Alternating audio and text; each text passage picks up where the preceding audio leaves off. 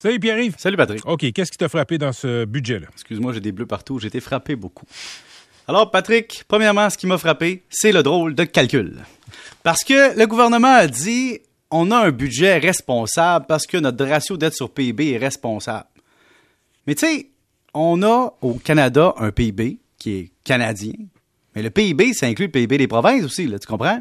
Et donc, les provinces sont endettées. Puis le gouvernement fédéral veut pas transférer l'argent présentement, mais dit on va vous transférer si jamais vous laissez aller des responsabilités. Donc, dans le fond, on présente le PIB canadien, la dette canadienne, mais on met pas l'astérisque à côté en disant Hey, nos provinces sont endettées, que Terre-Neuve est pas capable de se payer une centrale hydroélectrique et que finalement, tout ce beau langage-là de notre déficit est plus bas que prévu ou qu'avant, il demeure un méchant gros déficit. Pierre, il faut dire que même avant la pandémie, OK, les finances d'Ottawa étaient en super bonne santé.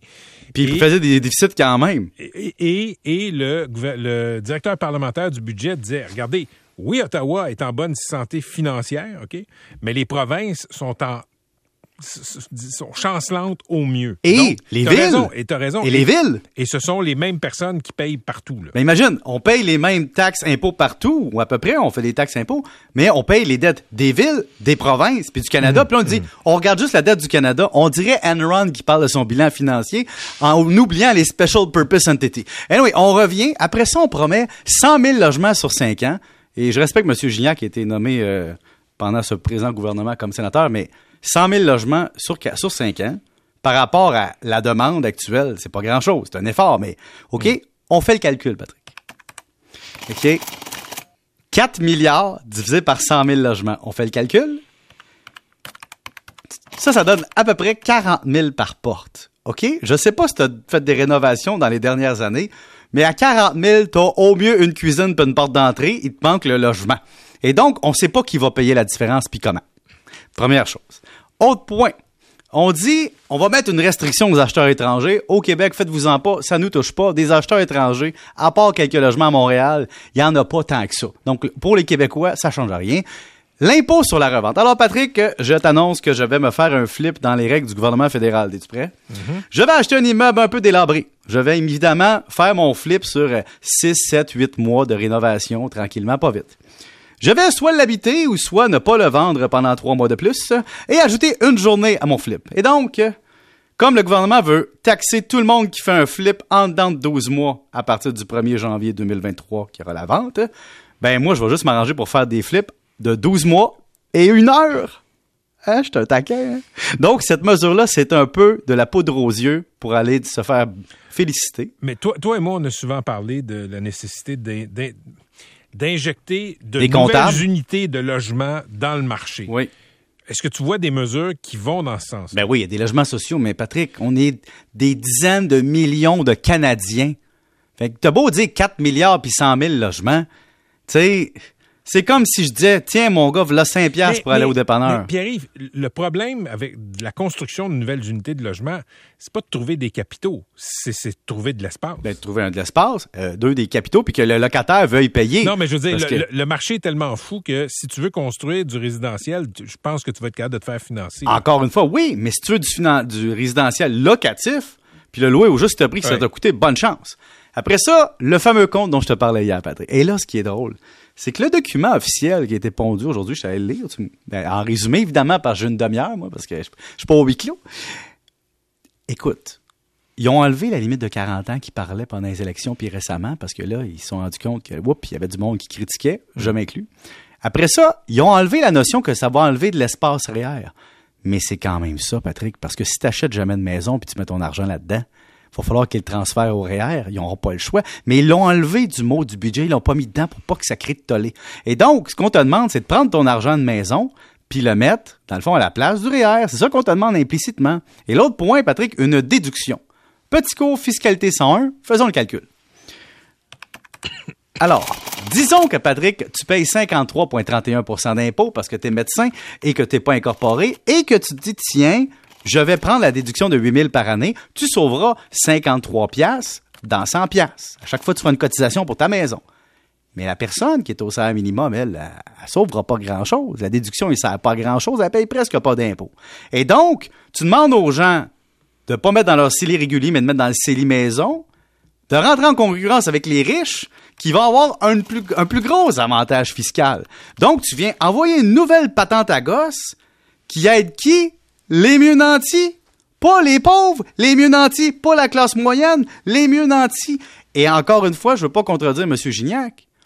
Tu viens de donner à tous les Canadiens qui achètent une première maison, tout le monde, pas juste 100 000 logements sur 5 ans, tous les acheteurs un avantage. C'est sûr que tu débalances le marché. Puis en plus, cet avantage-là te permet d'acheter une maison avec un plus gros montant.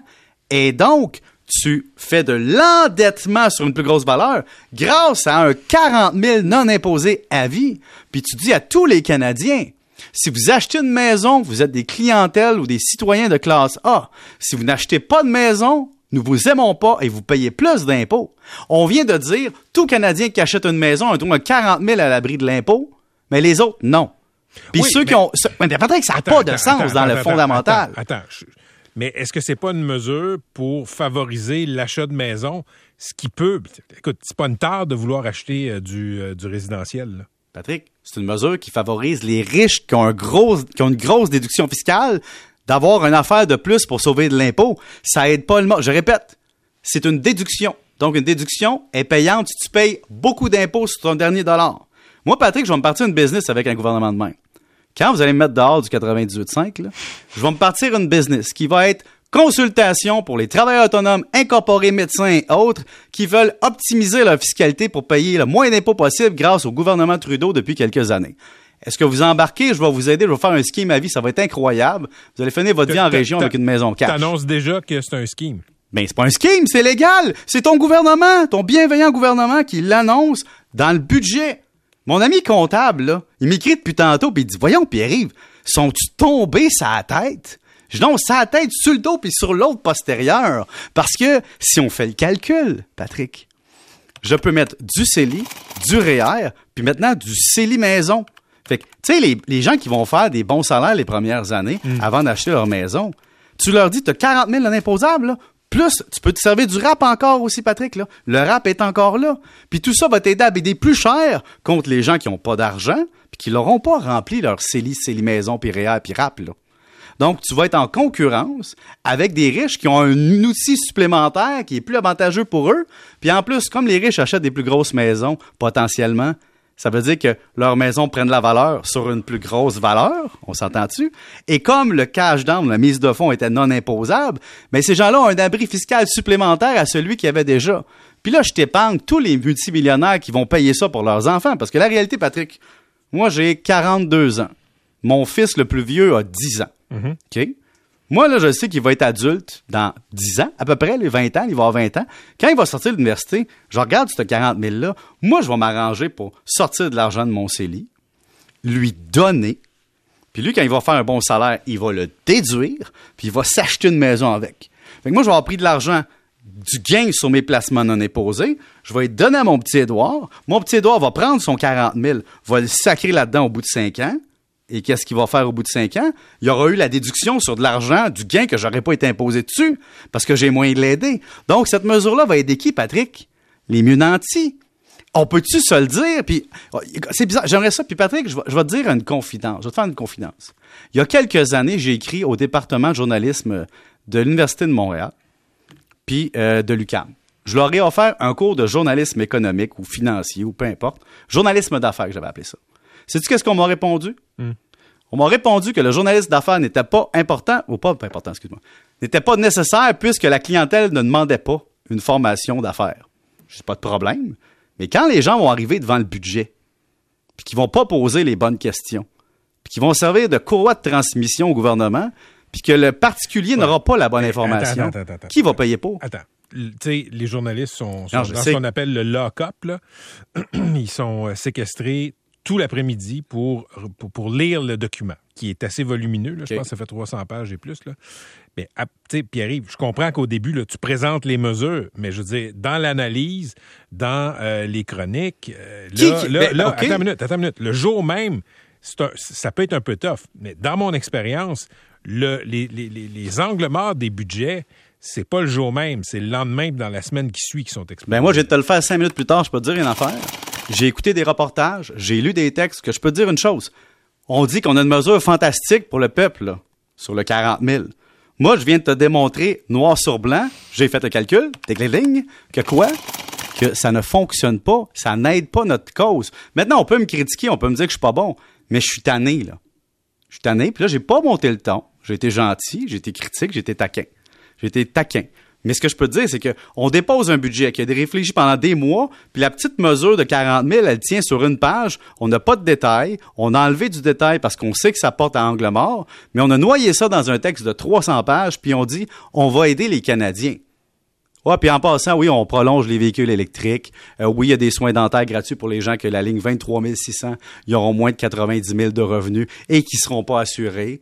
Mais il en demeure une chose, c'est qu'on vient d'acheter des votes puis d'acheter une image publique avec une mesure qui n'aide pas les gens au bout du compte, au bout de quelques mois, à acheter une maison à moindre coût parce qu'il faut jouer sur l'offre. O-F-F-R-E. À lundi, Pierre. Salut. Merci. OK, MC Gilles, les euh, chroniques humoristiques littéraires au retour.